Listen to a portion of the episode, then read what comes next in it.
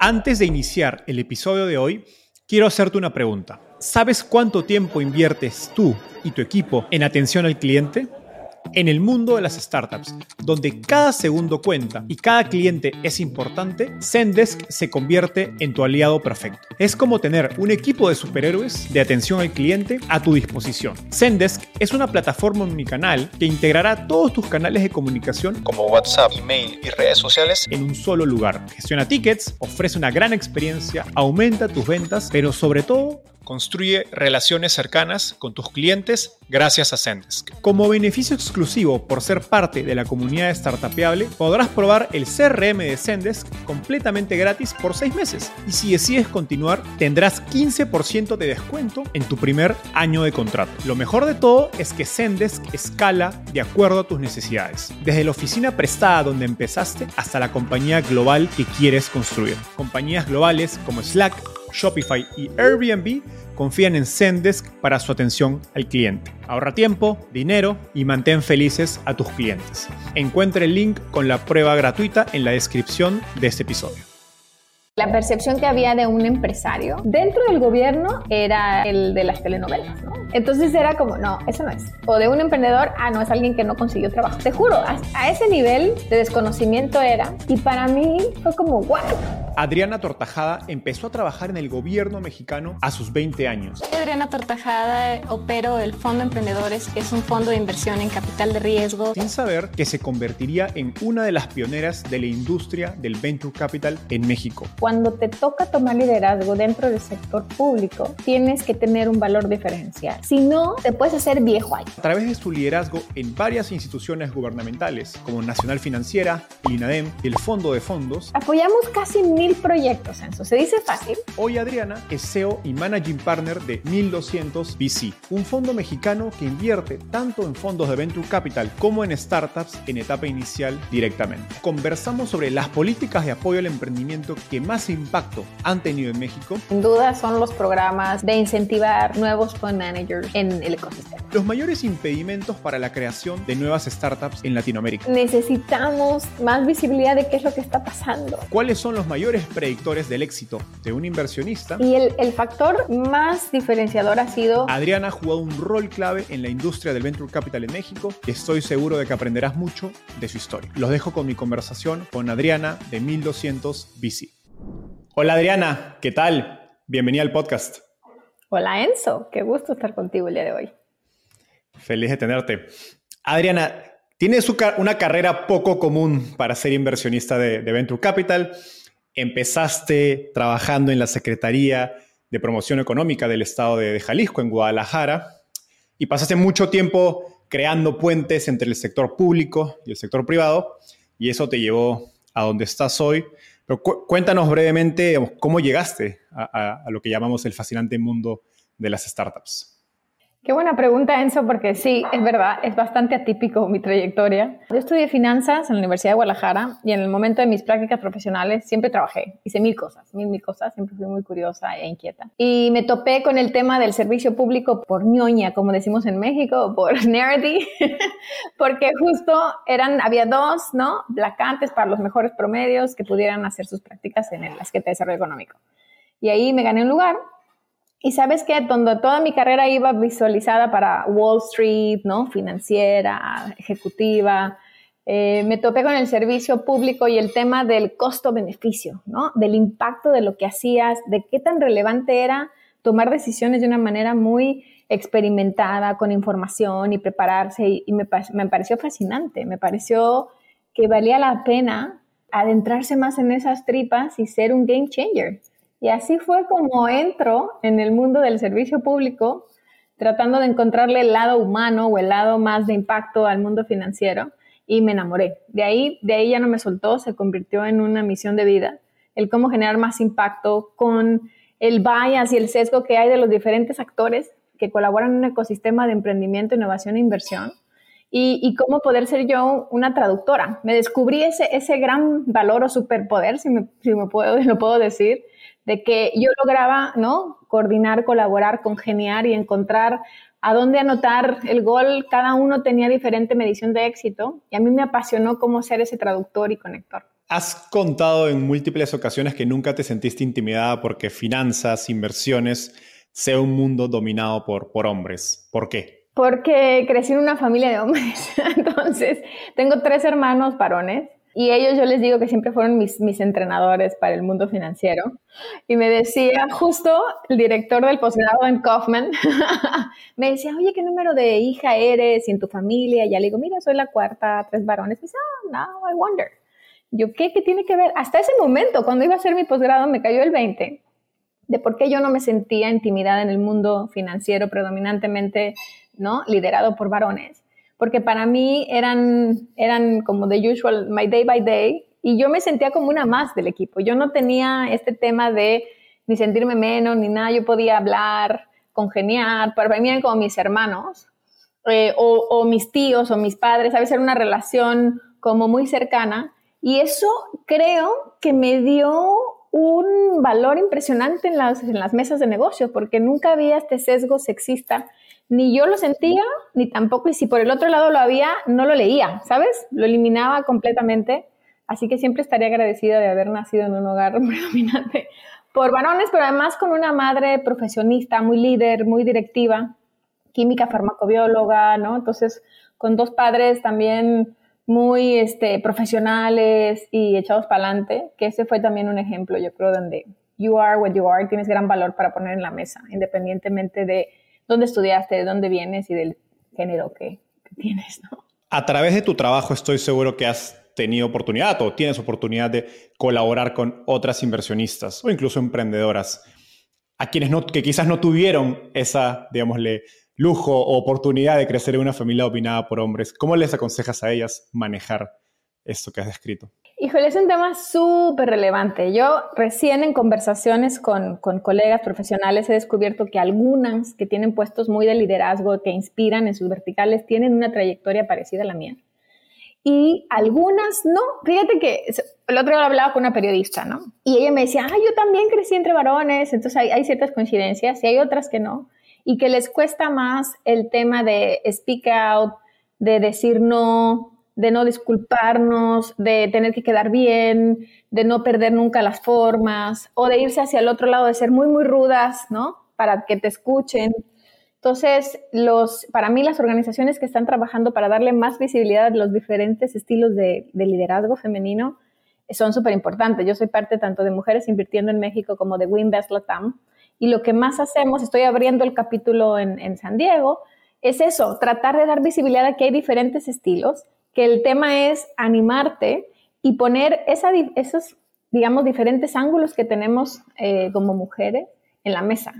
Hoy en la mañana tuve un consejo de la Asociación Mexicana de Capital Privado y mis colegas decían, oye, pues hay que buscar, ¿no? Ya viene el tema de transición, de liderazgo y hay que abrir elecciones al futuro presidente.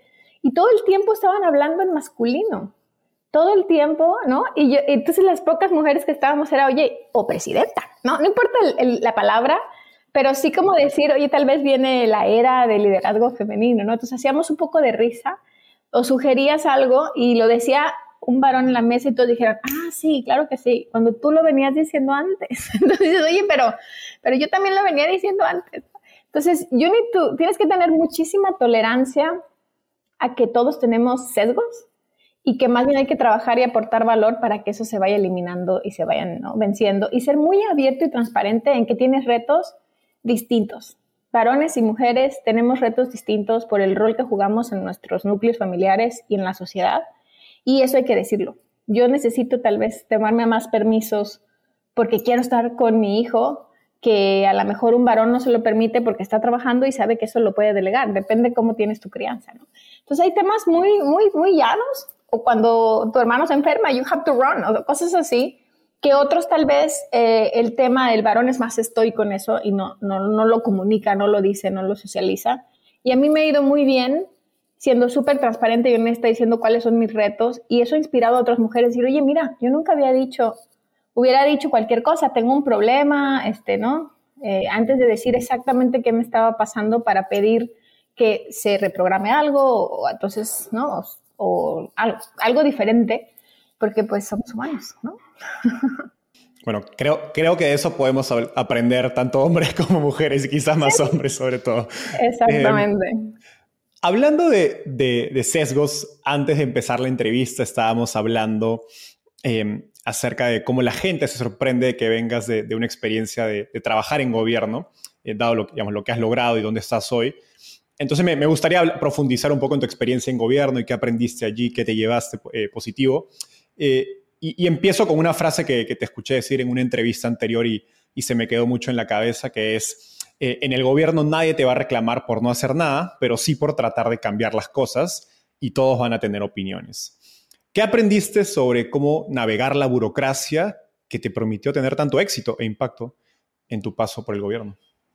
Creo que la, habilidad que yo descubrí a edad temprana en mi mundo profesional, por haber tenido, te digo, empecé a trabajar desde que tengo 16 años, por haber hecho muchas cosas sin tener ningún sesgo. Cuando te toca tomar liderazgo dentro del sector público, una de las primeras cosas que descubres es que tienes que tener un valor diferencial. O sea, tienes que ser un especialista en algo. Si no, te puedes hacer viejo ahí, ¿no? Nadie, nadie va a quejarse porque no hagas nada, porque cumplas tu trabajo, porque no te metas en problemas. Y yo nunca he sido así, de quedarme quieta y estar en el status quo y esperar que las cosas sucedan. Siempre he tenido un rol muy protagónico. Siempre me ha gustado tomar liderazgo con todos los retos que eso lleva. Pero para tomar ese rol tienes que estar muy preparado. Tienes que ser el más juicioso, como dicen nuestros amigos colombianos, el más no estudioso, el más nerdy, sí, porque si no, en el momento que se empiecen los debates, no tienes algo profundo que ofrecer o algo profundo, trascendente, y te sorprendería la apertura que hay de escuchar a alguien que traiga una idea diferente. El reto es hacerlo con el equipo que te toca, con los recursos muy escasos y en un tiempo límite, porque va a ser una carrera contra el tiempo. Los gobiernos tienen una fecha, claro, tienen una fecha de caducidad muy clara. Entonces, si te fijas, hay muchas analogías con el mundo emprendedor. Y yo descubrí, se te acaba el rol, o la ventana de oportunidad was not the right, o el mercado no estaba ready, ¿no? Los, los recursos son escasos, siempre tienes problemas de talento, tienes problemas de liquidez, ¿no? Entonces, acá también, para hacer cualquier cosa diferente, tenías que ir a pedir permiso de budget, tenías siete organismos haciéndote auditorías, estabas súper fiscalizado porque son los impuestos de, de los ciudadanos, ¿no? Y tú decías, bueno, para hacer algo que tiene este impacto, aprendí muchísimo a generar indicadores de acuerdo a cómo el sistema lo medía. Entonces creo que tuve mucho éxito en estudiar también una política, ¿no? Mi, maestría es en política pública y desarrollo sustentable y luego me metí en temas de Open Innovation and Corporate Entrepreneurship en Berkeley y luego me fui a temas, ¿no? De Kaufman, de Venture Capital, en Ecosystem Building y, y todo eso me ayudó a que decir, oye, al gobierno, ¿qué es lo que más le importa? Y yo creo que cualquier, ¿no? Agente, organización, es el efecto multiplicador que tienes de tu dinero. ¿En qué se transforma? Obviamente, algunos son retornos financieros, pues con un propósito. En el gobierno es cuánto desdoblo mi recurso, en qué lo transformo. Entonces, cuando descubres eso, emprendes, aprendes a vender, déjame ponerlo así, hacia adentro de la organización, que los programas que estás liderando van a tener gran impacto a corto, mediano y largo plazo, que se pueden medir de esta manera, que por cada peso o dólar o no que se invierte van a tener tanto del sector privado, tanto en empleos, tanto en intellectual property, tanto en beneficio hacia la sociedad. Y eso es algo que no se vendía porque antes eran números masivos, eso. Eran, por esto apoyamos 500 mil, 500, 500, este, pymes. So what? ¿Qué pasó con ellas? Entonces, cuando yo empecé a preguntar de, oigan, y en profundidad, y cuántas sobreviven, y cuántas quedan, y, y en qué se transformó, y en qué impactó a la sociedad, cuando empiezas a hacer double click y a profundizar en los temas, te das cuenta que hay toda una vertiente de indicadores que no son masivos, pero que sí tienen mucho impacto, y ahí fue donde creo que me cuelo en el sector público, porque ¿no? Nos, no éramos el equipo político, siempre estuve del lado técnico. Siempre estuve del lado de especialista en banca de desarrollo, en temas financieros, en temas de inversiones. Entonces yo no tenía que luchar ni, con ningún compromiso político ni con nada. Y me ponían en la mesa porque tenía los elementos de cómo comunicar el impacto que realmente tenía las iniciativas que estábamos liderando, escuchando al sector privado o a los beneficiarios cómo ellos querían medir su éxito. Y así es que nosotros diseñábamos los programas. Tu carrera crece muy rápido producto de esto que nos has explicado en múltiples entidades, digamos, del gobierno mexicano. Me pregunto si tu caso es la regla, es la excepción para jóvenes motivados que llegan a trabajar al gobierno. Ay, qué buena pregunta. Bueno, no sé si es muy rápido, dos décadas, pero I think es, un buen ¿no? periodo de tiempo. Eh, yo tuve mucha suerte, debo decirlo, en el sentido que en el momento que yo entro a la escena, por así decirlo, había muchas cosas por hacer, eh, muchas cosas de evangelizar, eran principios de los 2000 y nos inspiramos en cómo otros ecosistemas estaban haciendo un approach para fomentar los ecosistemas de innovación y de emprendimiento y de inversión. Entonces, en ese sentido, a mí me gusta siempre trabajar con otros que te agreguen mucho valor, con todos los diferentes actores involucrados y es muy rico lo que tienes. Es como un chaleco antibalas para cualquier ¿no? transición, pregunta, cuestionamiento, cuando haces una toma de decisiones colectiva, colegiada. Y, y yo creo que eso, cualquiera que tenga ganas de ser un intraemprendedor en una organización, porque también se necesita en el sector privado eso. También se necesita en las ONGs y también se necesita en los fondos de inversión quien no simplemente se siente con su job description y haga sus cosas como deben de hacerse, sino quien rete el status quo no podemos hacer esto mejor. He leído esto, me, me, junté con un grupo, participo en, ¿no? en los equipos de CIOs de no sé dónde, o sea, que empiece a colaborar con sus peers o conectarse con otras comunidades. Y eso te hace que retes lo que estás haciendo, tú mismo, primero, hagas mejor y que retes a tu organización. Y eso fue algo que empezamos a hacer nosotros y todo el equipo que he tenido la fortuna que colabore conmigo. Todos han trascendido sus posiciones, todos siguen haciendo cosas impresionantes porque nos tomamos la tarea de veras de ser intraemprendedores. ¿Qué se puede hacer para atraer más jóvenes así al, al sector público? Y te lo pregunto porque personalmente yo nunca me lo propuse porque tuve varios amigos de mi universidad que eran de los primeros puestos, un par en particular que tengo muy en la cabeza, hoy uno de ellos es emprendedora, que pasaron por, no sé, un año, un año y medio por el gobierno, y para ellos fue, o sea, con, creo que son de las personas con, con más propósito que conozco, más proactivas, eran súper estudiosas, iban con la mejor energía y ganas, y se, y se golpeaban con paredes de algunas de las cosas de las que nos has descrito en términos de cambio de gobierno, eh, auditoría, particularmente era en un contexto en Perú, en, en los últimos cinco o seis años hemos cambiado de presidente como de, calzones, entonces ha sido más difícil. Entonces muchos de ellos terminaron saliendo, ¿no? De, varios de ellos terminaron saliendo del gobierno por esto y, y, para mí fue una experiencia un poco pues, frustrante y como dije, bueno, no, la verdad no, no pensaba probar gobierno, bueno, ya con esta experiencia tampoco lo voy a hacer. pero, pero sabes, o sea, sí, uh, hay momentos que quieres soltar la toalla, pero hay que entender muy bien que es todavía más temporal o sea, si tú entiendes que tu paso por el servicio público está muy ceñido a una carrera contra el tiempo, a un plazo de gobierno, si es municipal, si es este, estatal o nacional o federal, tiene plazos muy concretos y te pones la meta de decir, ok, una vez en mi vida voy a pasar para tratar de abonar algo más en el sector público, para convertirme en un mejor ciudadano. Porque nos pasa algo, Enzo, que criticamos tanto que no nos gusta, ¿no? O que tenemos muchos bias en el tema del burócrata, el que nos imaginamos, ¿no? Que es alguien comiendo detrás de un escritorio que no trabaja. Yo vi gente muy trabajadora, muy trabajadora, muy apasionada, que de eso dependía su familia, así que era lo que habían estado haciendo por los últimos 20 años, ¿no? Y me decían, por favor, no nos vaya a correr. Y yo decía, oigan, yo llegué solita con mi, con mi cuaderno, ¿no? a liderar un equipo de más de 70 personas no es que traía una infraestructura detrás. Yo decía, tranquilos, cada quien tiene que demostrar lo que puede hacer, lo que más puede hacer. Yo voy a tratar de entender sus perfiles y darles ¿no? un trabajo ad hoc a sus capacidades y habilidades. Em, y así encontré unos talentos impresionantes, pero a veces no nos damos el tiempo de eso, ¿no? de encontrar qué es la mejor actividad para el perfil que tienes y si de plano no funciona, pues no funciona, esa es otra historia. A mí me tocó muchos momentos de querer claudicar, pero era tan apasionante el saber que era súper temporal lo que estaba haciendo, que fue un aborto de la naturaleza porque yo nunca milité en ningún partido y que además me tocó tomar el liderazgo de cosas muy, muy relevantes en el momento que el ecosistema estaba listo. Yo tenía 10 años trabajando para la banca de desarrollo, haciendo los primeros fondos de inversión en ciencia y tecnología mexicana. Imagínate, principios de los 2000, vendiendo por el mundo, ¿no? Que un vehículo no tripulado aéreo ganó la Outstanding Contribution Award en Washington, o vendiendo el primer corazón artificial cuando nos estábamos compitiendo con China, o vendiendo los primeros functional foods, o el primer coche de bajo escala deportivo 100% hecho en México. O sea, no teníamos atributos de marca.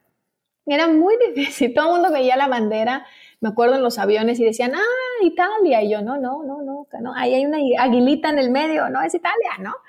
En cositas así de vallas, de sesgos, de empezar a decir qué valores sí había en, nuestro país, en nuestra región. Yo sabía que si no lo hacía yo, nadie más lo iba a hacer, nadie más iba a preocupar y que además yo tenía un periodo de tiempo, que eso se me iba a acabar. Y yo tenía esta sensibilidad de una década de haber trabajado con emprendedores, con inversionistas, con todos los actores y decir, esto es lo que hace falta.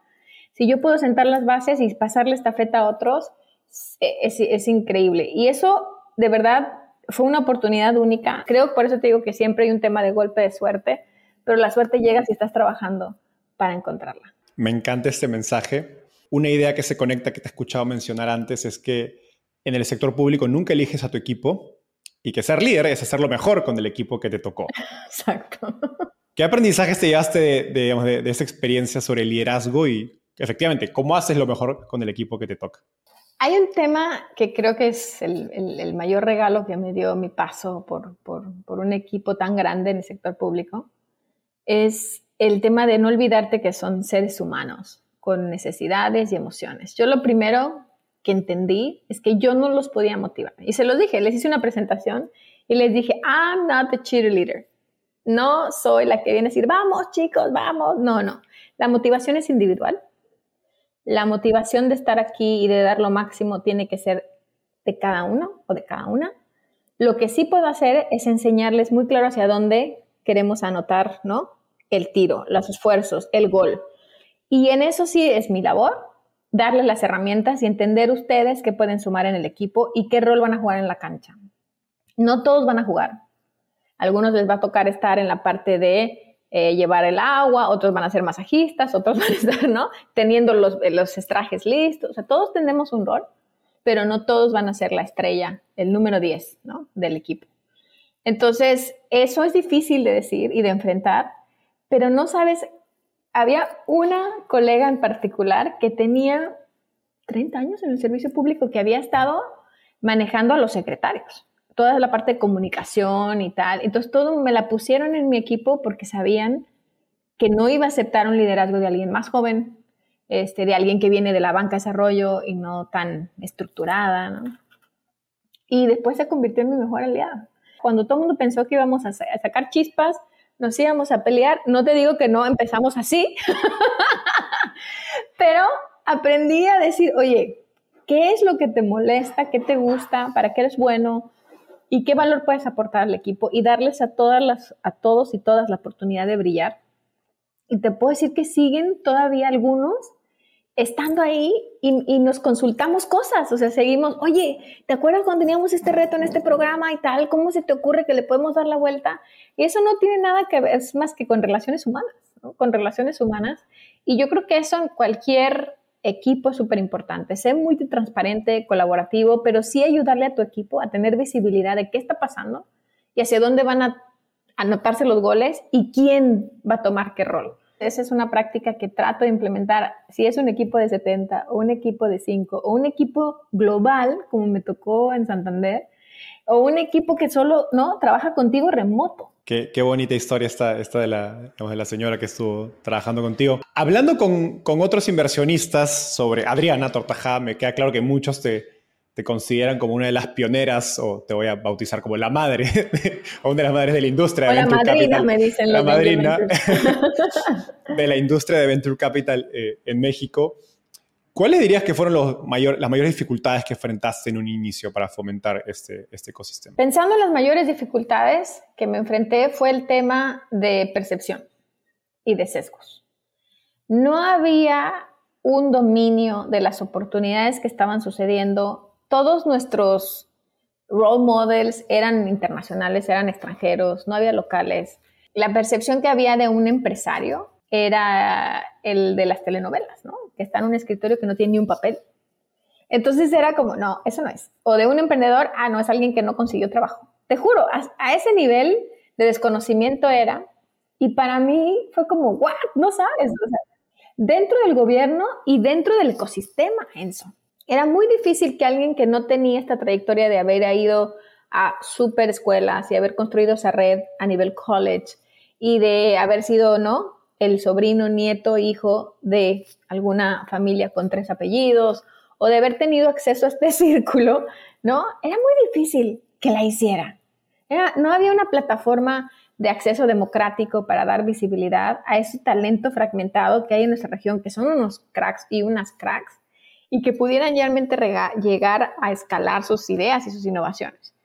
Quien lo había hecho era porque tenía la fortuna, ¿no? De tener acceso a estas redes o a esta visibilidad, a sus primeras pruebas, tenía el fideicomiso que le habían dado, o sea, como un montón de situaciones que era muy difícil que alguien de la nada este, llegara a la parte de escalar una innovación. Entonces, esa parte, por un lado, de desconocimiento de cuál era el perfil de una emprendedora o un emprendedor y qué necesitaban para ayudarse, ¿no? Para darles visibilidad, facilitarlos. No era un tema solo de entrenamiento, porque yo creo que una emprendedora, un buen emprendedor que encuentra un problema y que tiene la solución y la quiere llevar al siguiente nivel, no necesita que le eduques, necesita que le des herramientas, que le des plataformas, que le des acceso a clientes, que le ayudes a retener talento, que le des programas que le vayan acompañando en el camino y que no le des, ¿no? Un recurso así chiquito, nada más como, ay, para decir que estoy ayudando. No, necesita que realmente te comprometas con esa estrategia y ahí empezamos a a decir, el pulverizar mucho los recursos públicos no tiene el impacto que deberían de tener en el ecosistema, sobre todo emprendimiento, innovación e inversión. Estamos hablando del emprendimiento de alto impacto con un componente digital, social, cultural, creativo, de intellectual property. Entonces ahí empezamos a, a ser muy transparentes, decir, oye, no sirve que pulverices y hables de los miles de millones de apoyos cuando eso no se traduce, es, son autoempleos no se traduce en organizaciones que capturen valor, que escalen, que puedan capturar también el talento, que había una gran fuga de talento, que hagan ¿no? coinversiones con otros, que el sector privado que necesita esas innovaciones los empiece a ver. Empezamos a hacer roadshows por todos los los estados de México y cuatro entidades en, Estados Unidos, porque hay una comunidad latina súper importante y una comunidad de la diáspora en ese momento México. Después descubrimos muchas otras que los empezamos a convertir en inversionistas también, ¿no? De empezar desde inversionistas ángeles, luego pasar la estafeta a nuestros queridos amigos de Angel Ventures y luego empezar a pasar estafetas, ¿sabes? O sea, hay cosas que en el momento el sector público puede tener una intervención, pero cualquier intervención produce un efecto paralelo. Y tienes que ser muy cuidadoso que en tu intervención no genere un incentivo perverso a lo que estás provocando o lo estás intentando hacer. Entonces, en eso éramos muy, muy juiciosos de entender que qué sí íbamos a lograr y cómo no distorsionar, sino facilitar. Y esos fueron, yo creo que los, los retos más importantes, cómo entender tu rol que estás jugando y la única manera que encontramos, y ese, y es el ABC de hacer una política pública, es escuchar a tus beneficiarios cómo se sentirían apoyados, cómo miden su éxito, qué sí ayuda, qué no ayuda, qué estorba. Em, y, yo por eso me apasioné tanto cuando me invitaron a ser parte del Instituto Nacional del Emprendedor, porque el ejercicio fue que yo los conocí en esos talleres de preguntas a los beneficiarios. Yo dije, wow, es como del libro, ¿no? Como yo había estudiado ñoñísima en mi maestría, como realmente se hacen las políticas públicas. Entonces, creo que ese reto es que a veces la velocidad con la que se mueve un gobierno, los compromisos políticos, no se dan el tiempo de hacer un poquito de slowdown, rápido, preguntar, pivotear, validar, ajustar y lanzar iniciativas que realmente el beneficiario se las ponga como camiseta, las use, las aproveche y dé un retorno a lo que se está esperando. Mencionaste ahorita el, Instituto Nacional del Emprendedor, pero fuiste parte de otras instituciones eh, como el Nacional Financiera, eh, Fondo de Fondos, que eventualmente lleva a Mexico Ventures, que eso fueron varias instituciones, digamos, pivotales en el crecimiento del ecosistema de, startups y, de inversión en México. De toda esta experiencia, ¿qué políticas, digamos, de apoyo eh, al emprendimiento crees que fueron las más efectivas y cuáles que pensabas que iban a hacerlo no fueron tan, tan efectivas? Yo creo que, a ver, de las, de las más efectivas, Enzo, sin duda, son los programas de incentivar nuevos fund managers en el ecosistema. O sea, yo creo que el que de manera conjunta, lo más difícil de un emprendedor o de un inversionista es hacerlo la primera vez. Entonces, que alguien confíe en que tú tienes algo distinto que aportar, muchas cicatrices y lecciones aprendidas que aportar y por tanto eliges, ¿no? Hoy transitar en un rol, porque finalmente es que ya lo venías haciendo emprendedor o operador o venías siendo un gran ejecutivo y hoy quieres ser inversionista o viceversa, ¿no? Oye, fui un gran ejecutivo o una gran ejecutiva y hoy quiero ser emprendedora.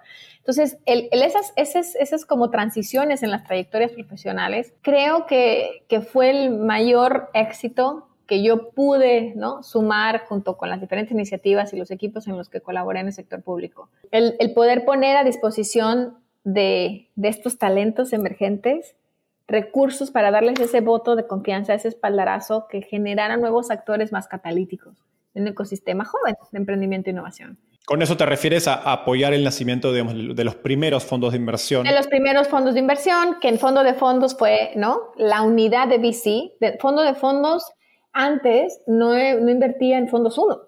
Entonces, imagínate, nosotros decíamos, ¿y quién entonces va a tener la sensibilidad y el estómago para invertir en un startup, ¿no? En early stage, en etapa temprana. Si, si no hay un VC, si no hay un venture capitalist o un capital emprendedor manager. Entonces, ahí, por ejemplo, fue la primera cosa que empezamos a empujar desde Nacional Financiera, nosotros siendo inversionistas en early stage en ciencia y tecnología. Entonces, ahí fue un poco de, oye, tocarle las, ¿no? Picar las costillas, llevarlo al consejo y decir por qué y documentarlo con la ayuda de A.T. Kearney, por qué había oportunidades de crear una unidad de VC que tuviera otras características distintas a las iniciativas de private equity que estaba haciendo Fondo de Fondos y traer un co-manager experto, traer equipo a la mesa, gente que ya venía haciéndolo y ayudara. Y luego eso en INADEM se traduce en que, ok, ya, ya había private equity, venture capital, entonces faltaba la parte de seed investment. Y ahí muchas, eh, digamos, second level management de fondos o este, grandes profesionales, terceras generaciones de family offices o demás empezaron a hacer sus vehículos con la con la idea de que ellos querían invertir más early, pero sus instituciones no tenían ese apetito de riesgo, ¿no? Entonces fue súper interesante, yo creo que ahí sí fue un game changer. Y del lado que, que no, que te puedo decir que hoy no lo volvería a hacer, es la parte de, hubo toda una serie de apoyos para emprendimientos de alto impacto que esa, esa, definición la acuñamos, incluso la adoptó después los países de la Alianza del Pacífico y, y, demás, que tienen un tema de componente de beneficios de 360 grados, ¿no? Es decir, soy justo con mis empleados, con mis inversionistas, con mis clientes, con mis proveedores, ¿no? O sea, ese era justo el componente y con un componente de innovación tecnológica, tech-based, tech enablers of deep tech. Y ahí se metieron algunas solicitudes que no eran reales, ¿sabes? Que era solo para bajar el recurso público y no comprobar y no dar evidencia. Y a veces la gente, nos tenemos ese, ese tema de que nos, nos, cuesta tener el accountability, ¿no? Nos cuesta eh, documentar lo que estamos haciendo. Es algo que en Latinoamérica se deja de hacer y por eso es cuando uno googlea noticias buenas, salen primero las malas, ¿no? que las buenas, porque no tenemos la disciplina de escribir un blog, de contar la historia, de decir dónde estamos, de contarlo, de documentar lo que está pasando para vender mejor la región. Y, ahí hubo muchísimos, apoyamos casi mil proyectos, eso Se dice fácil, pero es que cada uno presentaba, ¿no? Desde INADEM. Desde INADEM. Desde INADEM. Cada uno presentaba su propuesta. Eran apoyos entre 3, 5 millones de pesos, que si lo traducimos en dólares para toda la audiencia, haber sido un tipo de cambio de 10, pues más o menos. Y era una, imagínate, era un, para un startup que estaba arrancando, poder contratar ese dinero. que le hacía falta, era bastante dinero, ¿no? Poder contratar esa certificación que le hacía falta para entrar en esa cadena de valor, poder tener ese equipo que les necesitaba para llevar su innovación. Y luego no comprobaban, no contaban. Este, es porque tampoco había una hiperfiscalización de, oye, lo compras y te lo pago. No, era el recurso creyendo en esa propuesta y también podías decir, oye, sí los contraté, pero nuestra innovación no funcionó y este fue el resultado. O sea, cuando tienes un recurso no reembolsable, lo que tienes que evidenciar es que lo usaste y el resultado que hubo. El resultado nunca va a ser bueno o malo. It is what it is. O sea, pasó lo que pasó. Y aún así, no había la disciplina de contar. Tratamos de hacer todo lo posible para evitar los intermediarios. Y aún así nos dábamos cuenta que la gente contrataba gente para hacerlo queríamos que el emprendedor, ¿no? Contara las historias o la emprendedora y aplicara. Sabíamos que era un coñazo, pero había que hacerlo por ese sistema. Y, ahí yo te diría que, que no, que no, eh, siguió habiendo, este, ¿no? Prácticas que, que no fueron tan transparentes en el sentido de que pudieran los beneficiarios reales contar, eh, documentar y comprobar. Y eso es muy difícil. Es muy difícil cuando tienes que manejar una política nacional con un equipo muy pequeño, con sistemas que se estaban construyendo mientras íbamos, ¿no? Siempre decíamos que el INADEM estábamos volando el avión mientras íbamos terminando de armar las piezas. Y teníamos además una apertura de mejora continua. O sea, éramos súper innovadores en el tema, oye, si, si mi convocatoria tuvo un error, dímelo, lo, lo ajusto y la volvemos a lanzar. Yo creo que esa parte... Pero suena que fue un tema de, de operación más que de impacto. Yo creo que sí, pero entonces, como no tengo las evidencias, me cuesta contarte qué impacto tuvo. Porque tenemos que cerrar los ciclos. O sea, si no tenemos información, ¿cómo contamos si fue bueno, si fue malo? ¿Cómo lo ajustamos? ¿Cómo lo mejoramos? Si no tiene la responsabilidad de contarme o de decirme o, de incluso pedirme ayuda, ¿sabes? O sea, me fraudearon, yo qué sé. O sea, denunciémoslo juntos, no pasa nada. Porque no, en realidad era un tema justo de generar esas evidencias. Y yo creo que esa es la lección. O sea, en un, en un tema hubo mucho incentivo para traer nuevos inversionistas a la mesa, nuevos vehículos y dejar que los ciclos, ¿no? Avancen, porque todos, todos sabemos que estamos siempre sujetos al mercado. Pero en el tema de emprendimiento hizo falta más evidencia para poder contar las historias de impactos y pivotear y mejorar y que entonces pudiera haber trascendido en el tiempo porque esa opacidad hace que no lo puedas vender y volverlo a conectar. Y volverlo una política más replicable o, de largo plazo. Hoy también, también apoyas al, gobierno de Perú como miembro del Consejo de, inversión del Fondo de Fondos Peruano de, COFIDE, que es el Banco de Desarrollo de Perú. Saludos a mi amigo Juan Carlos Crespo. Saludos a todo el em, equipo de COFIDE, que los amamos. ¿Cuáles crees que, que son los mayores impedimentos para la creación de nuevos emprendimientos en Latinoamérica? Cosas que quizás estén fuera de tu control, pero que no te dejen dormir. Algo que es súper interesante, que independientemente de si somos no una economía emergente o desarrollada, yo lo que veo que sigue haciendo mucha falta en nuestros ecosistemas, pero te, puedo hablar inclusive a nivel continente, es que el emprendimiento emergente o el inversionista emergente necesita más apoyos, o sea, necesita plataformas, visibilidad, necesita este tipo de programas que, se, que piensen como ellos o como ellas tienen sus necesidades de medir el éxito, que les den los plazos que sean más coherentes y realistas o que nos movamos a mayores velocidades también. Entonces, algo que me quita el sueño es eso, ¿cómo podríamos acelerar las cosas? Porque el momento hoy más que nunca con tantas cosas por hacer, se requeriría de, todos los actores, ¿no? Mayor velocidad. A mí misma me pasa hoy como VCpreneur, ¿no? Levantando un fondo de inversión, que quisiera que el otro tuviera más sensibilidad de los tiempos o la otra. Pero es así, es algo con lo que tenemos que lidiar. Entonces, eso me quita el sueño, que los actores que tenemos más eh, roles que jugar, nos pongamos eh, o reconozcamos, oye, no solo soy el proveedor de recursos, soy el que debe contar historias, el comunicador, el conector, el facilitador, tomar más responsabilidad en nuestros roles y movernos a más velocidad, trabajar mucho con las comunidades, con mis beneficiarios, con mis socios, con mis accionistas, con todo el mundo de manera más colaborativa, para que entonces vayamos afinando nuestros modelos y conectándonos entre nosotros. Porque algo que sí me duele, que a pesar de estar dos décadas en esta industria, y haber trabajado para el sector público, pero también para el sector este, privado a nivel global. Y hoy con esta iniciativa ¿no? de 100% privada, es que necesitamos más visibilidad de qué es lo que está pasando y qué falta por hacer. Entonces, yo aplaudo mucho, me encanta estar hoy en tu podcast, por ejemplo, porque tú cuentas historia.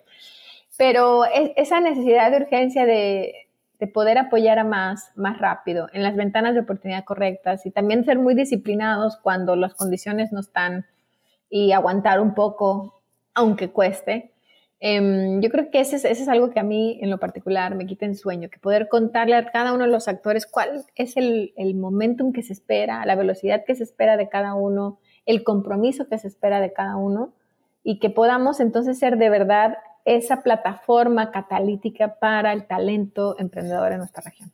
Me encanta este, este mensaje. Eh, yo personalmente creo que en, términos de comunicación y contar esas historias todavía hay mucho por hacer, aún con todo lo, con lo que hacemos en Startupeable. Creo que todavía el ecosistema es pequeño, falta que sea más conocido. Creo que es importante que los emprendedores que ya tuvieron éxito, que están teniendo éxito, se vuelvan más eh, modelos de rol, no role models. Creo que es, es importante esa... Ese es un gran punto. El camino del héroe, ¿no? Yo siento que en Latinoamérica todavía la mayoría de jóvenes, sobre todo fuera de, de, familias de más ingresos, pues los role models que ven son deportistas y quizás cantantes de reggaetón, ¿no? Y falta, creo que ese componente que los emprendedores también sean más públicos acerca de sus caminos, de sus historias, de su éxito, porque si no es difícil inspirar a una siguiente generación, ¿no? En Estados Unidos creo que una de las cosas que tiene Estados Unidos es que se, se creo que políticamente es complicado igual, pero, históricamente creo que en Estados Unidos se celebra el éxito y emprendedores como pues Elon Musk, Jeff Bezos, son a veces hasta celebridades, ¿no? Y salen con modelos y todo. Entonces, independientemente de si es lo correcto no, creo que eso genera que gente joven los mire como, como un camino, que, digamos, que mire la carrera emprendedora como un camino eh, atractivo, ¿no? Em, y eso me encanta, lo decíamos al principio, ¿no? La escasez, los, los mal retos que yo tuve es que no había role models. No había en general en la región este, y luego los poquitos que hay los queremos matar a pedradas porque no, que no, que sí lo está haciendo bien o no. O sea, espérate, ¿no? Deja que nos representen. Deja, todo es, es perfectible, sí, pero, pero va, contemos más historias y yo soy una fanática de la narrativa. O sea, yo creo que si nosotros pudiéramos aprender, y lo decía Pato Villalobos, un gran emprendedor, que si nosotros tuviéramos más cursos de contar cuentos en Latinoamérica, podríamos vender mucho mejor las oportunidades que están y nuestras experiencias, porque como tú dices, hay ecosistemas que celebran el éxito, pero que también celebran el fracaso, que también celebran, ¿no?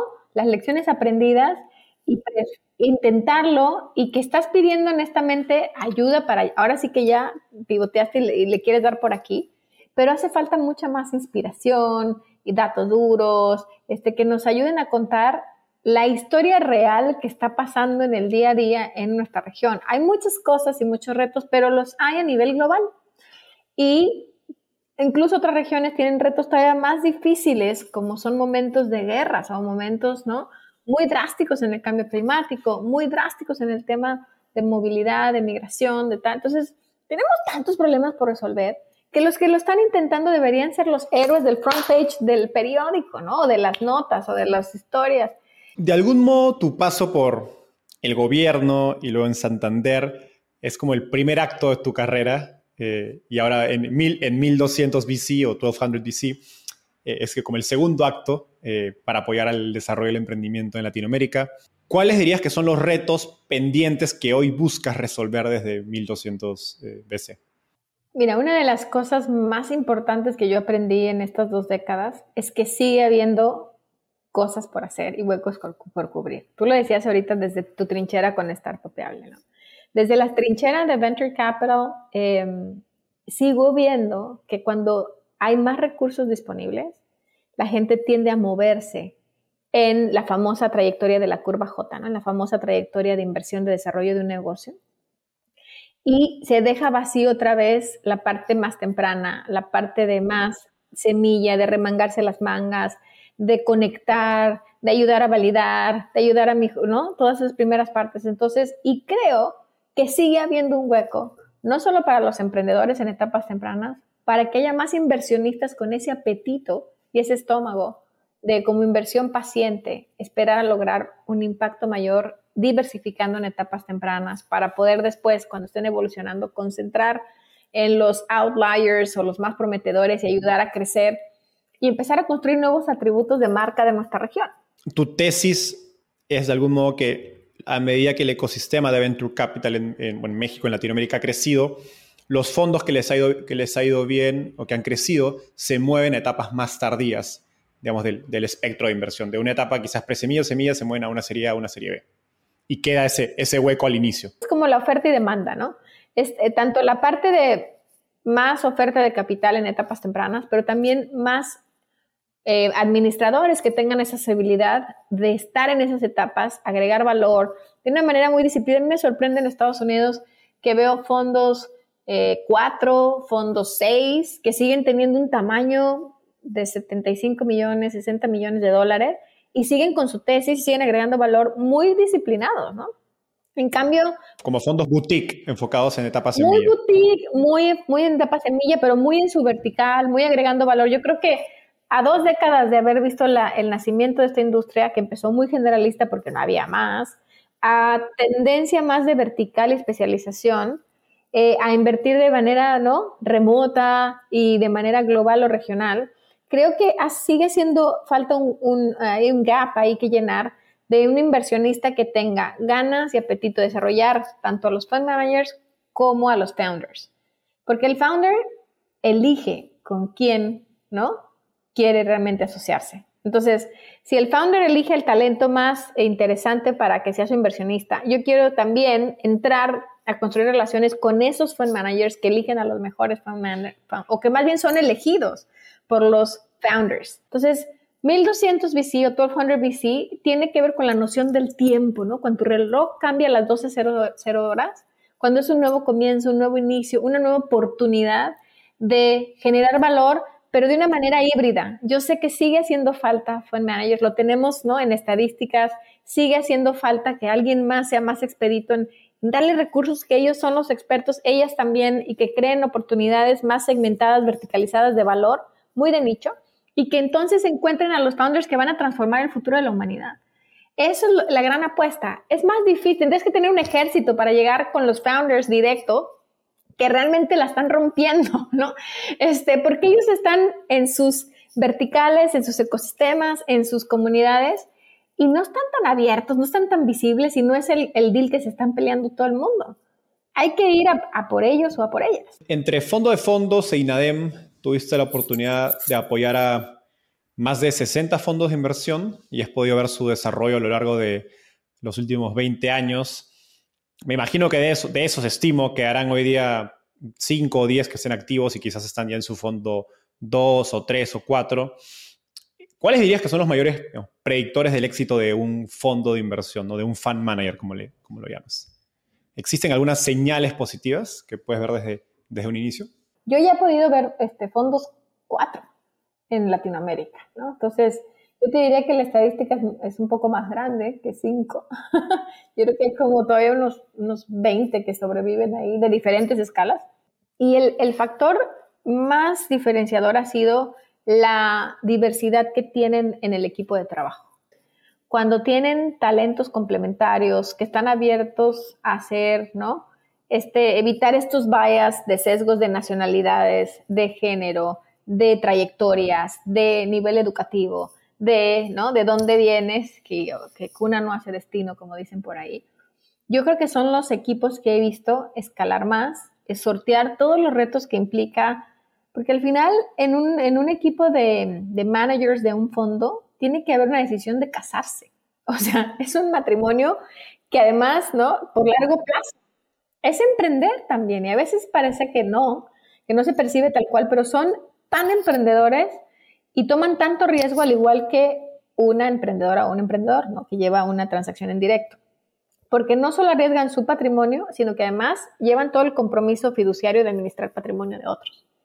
Entonces, para mí es esos equipos que tienen diversidad de perfiles, complementariedad de edades, de nacionalidades, y de ¿no? backgrounds, me parecen que en lo que he visto en las últimas décadas son los que han subsistido, que han nacido, crecido, ¿no? evolucionado y, y siguen estando presentes con una oferta de valor muy interesante porque han ido este, también absorbiendo todo este conocimiento de sus founders, de sus portafolio companies, de sus otros inversionistas. Han sido la, digamos, la plataforma de desarrollo de muchos otros que luego pivotean y hacen sus propios fondos.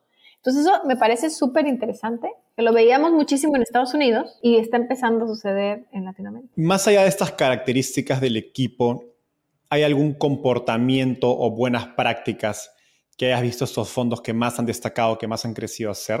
Sí, hay toda una disciplina. Son muy disciplinados en el tema de ejecución y de, digamos, de integración de su portafolio, de seguir una tesis y, e irla, ¿no? Validando, pero...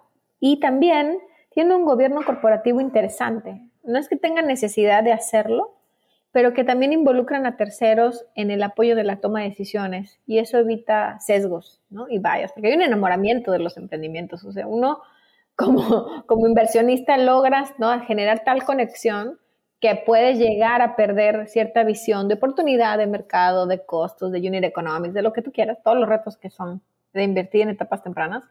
Entonces, para mí, los que tienen esas características que son muy disciplinados en su tesis, que mantienen un gobierno corporativo, que tienen externos apoyándolos en las tomas de decisiones y que utilizan muchas herramientas para su gestión. Entonces, son muy transparentes en cómo reportan, cómo documentan y cómo realmente informan a todos los involucrados, a todos sus stakeholders.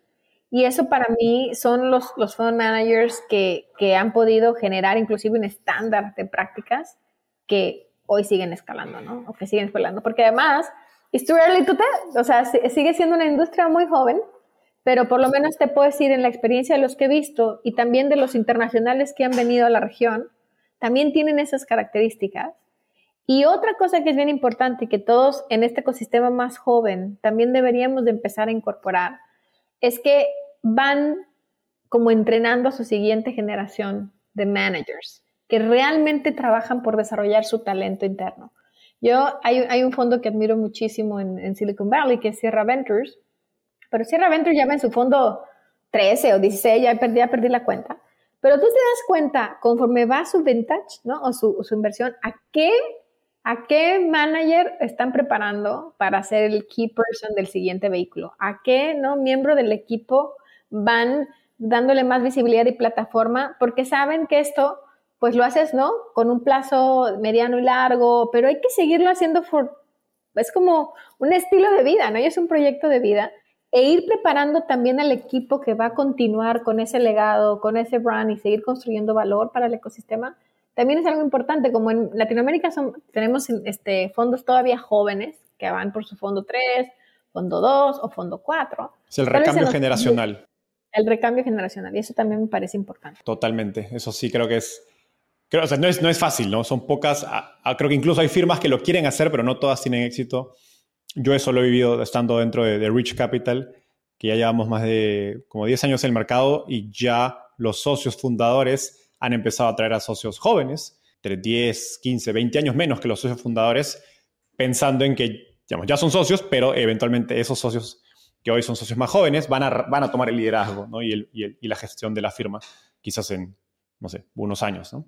Ahora, del otro lado, existen algunas señales negativas, algunas banderas rojas que, que te mantienen fuera de apoyar a un, a un, fondo de inversión, a un inversionista de Venture Capital? Hay una barrera que creo que es la que siempre me enciende todas las alarmas, y es que del otro lado no hay la apertura de escuchar, no hay esta humildad y apertura para poder saber que hay otras personas que piensan distinto, que hay ¿no? diferentes puntos de opinión, que nada es personal y que al final el hacer un análisis de si te sirve, funciona, si no, pues sigue adelante. Pero yo he visto algunos, algunos managers que empiezan a tener un ego muy interesante. Todos luchamos con el ego todos los días. Cualquiera que diga que no, está mintiendo, no lo está reconociendo. Pero hay algunos que en la mesa de toma de decisiones a veces no lo dejan de lado, ¿no? Y eso creo que te puede hacer mucho daño como inversionista a la larga, porque este mundo es de ciclos ups and downs y siempre tienes que mantener tu valor de agregado, tu, valor en la mesa, ¿no? De yo soy un agregador o una agregadora. Y yo creo que ese, ese es para mí cuando se me encienden todas las alarmas. Hoy la, la evaluación de muchos de los casos de éxito y unicornios de Latinoamérica está en tela de juicio, digamos, debido a la burbuja que hemos vivido en los últimos dos años. Eh, y a la vez, pues uno puede invertir su dinero sin riesgo a tasas de 5% en dólares, más de 10% en pesos, con CETES en, en México, son tasas bastante atractivas, ¿no? Entonces me pregunto en tu rol como, como limited partner, ¿no? Como inversionista en otros fondos, ¿cómo ha cambiado tu, mirada, no sé si optimismo sobre la oportunidad de invertir en, startups eh, en Latinoamérica? Tocas el punto más, el elefante in the room, ¿no? Para todos los que estamos levantando capital. Es súper relevante, pero yo creo que a pesar de las condiciones o justo tomando en cuenta las condiciones macroeconómicas que estamos viviendo, se ha demostrado también en estos ciclos que los, los vintages que más retornos, ¿no? O las cosechas que más retornos tuvieron, es justo en estos momentos de downs de los ciclos, ¿no? La sobreoferta que hubo de capital y el aceptar valuaciones, digamos, un poco locas, como mi amiga Susana García Robles dice, después de la borrachera, ¿no? Que pasamos, este, viene la cruda, ¿no? Viene la cruda moral de que había una, la resaca, exacto, había de que había demasiado capital pues, precisamente por COVID, porque no nos podíamos mover, entonces empezaron a encarecer cosas que una vez más voy al tema de disciplina, de si no eres realista, al final esta industria es de entrar a un precio ¿no? adecuado que te permita que en la salida tengas el retorno esperado. ¿no? Y tú lo has tocado con varios de tus invitados, ¿no? El, Power Law, has tocado muchos de estos temas tan complejos del modelo de Venture Capital o de startups con innovación. Entonces, creo que las condiciones están dando eso, pero finalmente la industria de Venture Capital ha demostrado generar un efecto multiplicador mayor porque justo está buscando la innovación que va a ser, ¿no? the cutting edge thing o la gran solución que va a ayudarnos a que no se nos acabe el mundo en el que estamos viviendo, por así decirlo, ¿no? Da esperanza. Hablando de cambiarle la cara a México, a Latinoamérica como mercado emergente, recientemente te mudaste de, la Ciudad de México a San Diego eh, por, por 1200 eh, VC. Eh, entiendo con la idea de crecer tu red de contactos en Estados Unidos, construir esta plataforma más regional. ¿Cuál es tu sensación hoy sobre optimismo o pesimismo de inversionistas norteamericanos, estadounidenses acerca del mercado de Latinoamérica? Yo justo me mudé porque mi, mi socio fundador está aquí y nuestro anchor investor y como bien dices, entender que para hacer una escala regional, ¿no? Este, a veces hay que salirte y empezar a conectar desde este mercado. Em, y sigo habiendo mucho desconocimiento, Enzo. No sé si tú coincidirás que también estás en California igual que yo de qué es lo que realmente está pasando en Latinoamérica. Hoy tenemos más voceros, ¿no? Más voceros que tienen plataformas y lo que está pasando con Marcelo, con Case, con todos, pero creo que sigue haciendo falta de que no solo hay oportunidad porque somos una minoría en Estados Unidos, que no solo nos traten, ¿no? Por, nuestro origen o nuestro color de piel o nuestras necesidades, sino porque hay unas grandes oportunidades de retornos y de impacto y de hacer negocios cross-regional, cross-border. O sea, de, las oportunidades que hay de talento, de inversiones, de conectividad, de gran valor agregado. Yo creo que sigue habiendo mucho desconocimiento en esas oportunidades, porque a mí me pasa que cuando llevamos eh, 1200 a la mesa como una plataforma que le da visibilidad a estas oportunidades cross-regional, cross-border, precisamente por el, el momentum que estamos viviendo y con un enfoque híbrido de fondos y directas. Entonces algunos me dicen, y bueno, pero yo solo invierto en Estados Unidos.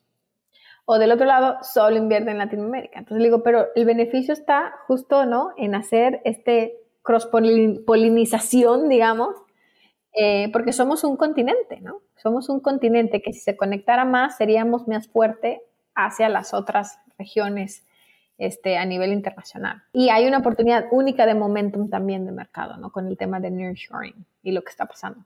He visto más apertura de decir, oye, mira, no lo había pensado, este, y les comparto así una anécdota muy rápida. Pudimos estar hace poco en el ecosistema de Cambridge, Massachusetts, y, y, yo te lo juro, ¿no? Con todo este tema de, de, sesgo que tenemos nosotros de pararnos y pichar en frente de inversionistas muy sofisticados, tuvimos la oportunidad de picharle al, endowment de Harvard. Pensarías que dirían, bueno, un fondo uno, un fondo de 100 millones de dólares como objetivo, este, no sería interesante. No sabes, de 30 minutos que nos habían dado, tardamos hora y media. Y lo que más le interesaba a esta chica de justo venía del sudeste asiático, de revisar qué estaba pasando en las emerging fund managers, en las emerging economies de aquel.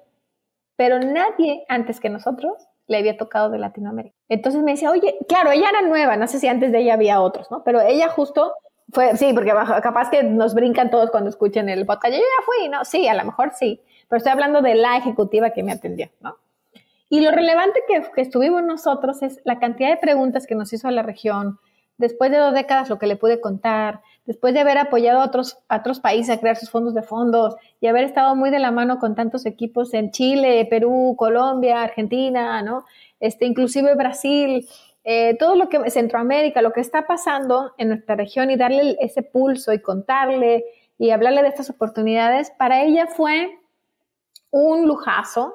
Le encantó analizar, obviamente, este, me dice, sí es algo que podemos considerar. No tenía vallas, o sea, nunca me dijo, ay, no hacemos fondo uno, ay, no hacemos fondos latinos, ay, no hacemos cosas cross Jamás me, me, salió con un no, con un este, listita de checkboxes, sino fue súper abierta en decir, oye, me encanta, edúcame más. Yo tengo, no conocía, no pensaba ir a Latinoamérica, pero ahora que tú me lo dices, me falta ir a esa región.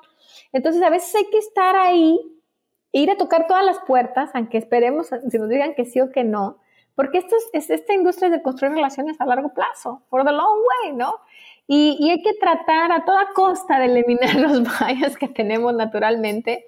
Y eso creo que por algo estamos de este lado, ¿no? Estamos tratando de, de, contar otras historias y hablar desde otro ángulo de las oportunidades que realmente están emergiendo en todo nuestro continente y del apetito que hay también por diversificar, por generar plataformas de acceso, de retorno y de impacto entonces eso me parece apasionante. Adriana, llegamos al final. Esta es una, una última pregunta que me gusta hacer. Bueno, mil gracias. si miras 10 años hacia el futuro y te pones tu sombrero más soñador, eh, ¿cuál es la visión más extraordinaria de 1200 VC? Hacia el futuro, lo que busco es que siga estando en esos fondos 2, fondos 3, fondos 4 y que 1200 VC le sea la plataforma de visibilidad para los emprendedores y fund managers que van a transformar el futuro de nuestra humanidad para los más innovadores. Me encanta. Y que obviamente genere mucho retorno. Sobre todo. Sobre todo, para mí Porque si no, no van a haber más fondos. No te van a haber más fondos, pero eso que quede claro. Adrián, llegamos al final. Ha sido un gustoso tenerte en el podcast. Gracias por tanta energía y nos vemos en un próximo episodio. Gracias, Enzo, por tu gran misión y porque necesitamos más ¿no? Actores tan relevantes como tú que cuenten las historias de lo que está pasando en esta región. Gracias. Mil gracias y enhorabuena.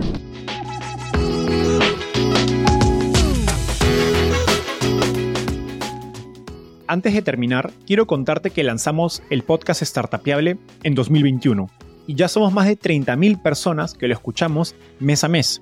Pero quiero seguir creciendo el mundo de las startups en Latinoamérica. Por eso, si te gustó este episodio, ayúdanos contándole a tus amigos, familiares o colegas. También suscríbete y déjanos un review en Spotify o Apple Podcasts. De hecho, me gustaría saber por qué escuchas el podcast. Mándame un mensaje sencillo a enzo.startapeable o por Twitter a arroba enzocavalier, contándome por qué escuchas Startapeable y cómo te ayuda a tu empresa o carrera.